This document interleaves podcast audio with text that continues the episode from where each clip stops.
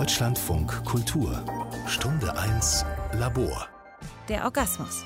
Er ist gut für die Seele und stärkt das Immunsystem. Aber was macht man als Single zu Corona-Zeiten für Körper und Geist? Selbstbefriedigung und der Diskurs im öffentlichen Raum. Sarah Kailuweit hat zwei Expertinnen zum Thema befragt. Stress, Müdigkeit, Kopfschmerzen. Ein Orgasmus kann helfen. Kein Partner, keine Partnerin parat? Warum nicht einfach selbst Hand anlegen? Dr. Laura Merit ist Gründerin des Netzwerks Sexklusivitäten. Sie vertreibt unter anderem faires Sexspielzeug und begrüßt die heutige Offenheit in der Gesellschaft. Also ich denke, dass sich da wahnsinnig viel verändert hat. Als ich angefangen habe vor 30 Jahren, war das schon noch eher sehr verhalten, dass man darüber geredet hat. Der Vibrator im Bett oder äh, überhaupt ein Dildo war noch schlimmer. Vibrator ging ja schon ein bisschen, aber Dildos als Ersatzpenis und solche Sachen, das wurde oftmals von bestimmten Menschen, also sowohl Männern als auch vor allem Hetero-Frauen, nicht sich getraut zu sehen oder nicht gern gesehen.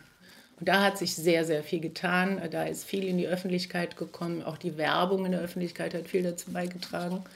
Aber auch die Sexualmoral hat sich einfach geändert. Und das ist toll. Es stimmt. Sex ist allgegenwärtig. Aber sind wir wirklich so aufgeklärt, wie es die Plakatwände in unseren Großstädten vermuten lassen? Sexualpädagogin Gianna Bacchio, Autorin des Buches Hand drauf, ein Plädoyer für die weibliche Masturbation, zweifelt. Also was mir im öffentlichen Diskurs definitiv auffällt, ist, dass wir eigentlich doch sehr aufgeklärt sein müssten, weil wir sehen ja überall sexuell aufgeladene Inhalte auf Plakatwänden, wenn man sich umschaut im Internet. Und trotz alledem ist so dieses Wissen dahinter relativ rar gesät und auch das Sprechen darüber. Es fehlt so ganz viel eigentlich die Basis dahinter. Es ist irgendwie so ein Gerüst, was ganz leicht einzufallen droht. Und das erkennt man dann auch daran, dass die Menschen einfach unsicher sind. Aber was kann getan werden, um aus diesem wackeligen Gerüst einen stabilen Wohlfühlort zu bauen? Es gibt viele Stellschrauben, an denen gedreht werden kann. Zum Beispiel Sexualität nicht nur im Rahmen einer Partnerschaft denken oder das Sprechen darüber ändern. Meiner Erfahrung nach beginnt alles mit der Sprache. Vielen Wörtern sitzt ja schon eine negative Bedeutung, wie beispielsweise masturbieren, das heißt mit der Hand beschmutzen. Die schöne Sprache dafür fehlt eigentlich. Das ist schon mal so der erste Punkt, dass man eine Sprache findet, mit der wir uns alle wohlfühlen. Die Berliner Sexklusivitäten rund um Dr. Laura Mehret sind ein Netzwerk aus Sexualpädagoginnen, Produzierenden und Konsumierenden. Ihr Ziel? Individuelle, hochwertige und faire Sexspielzeuge produzieren und genießen.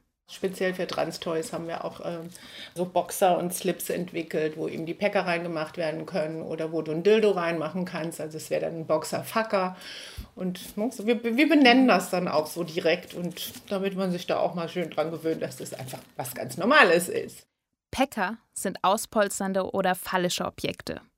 Sie werden getragen, um die typische Ausbuchtung im Schritt zu verkörpern, beispielsweise von Transmännern. Zubehör und Spielzeug für diverse Geschlechter und in großen Größen. Das ist oft Pionierinnenarbeit. Der Verkauf finanziert auch die politische Bildungsarbeit des Kollektivs. Was das Besondere jetzt an Sexklusivitäten ist, ist, dass es ein feministisches Unternehmen ist und dass es ein politisches Unternehmen ist. Das ist Feminismus ist politisch.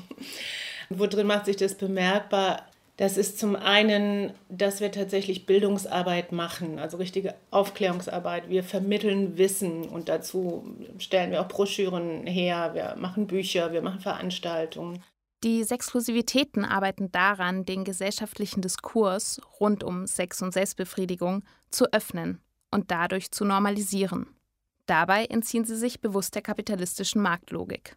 Wenn du auf dem Markt bestehen willst, es fängt ja da schon an, dass wir keine Lagerhaltung haben wollen und äh, deswegen eben auch nichts umsonst rausgeben.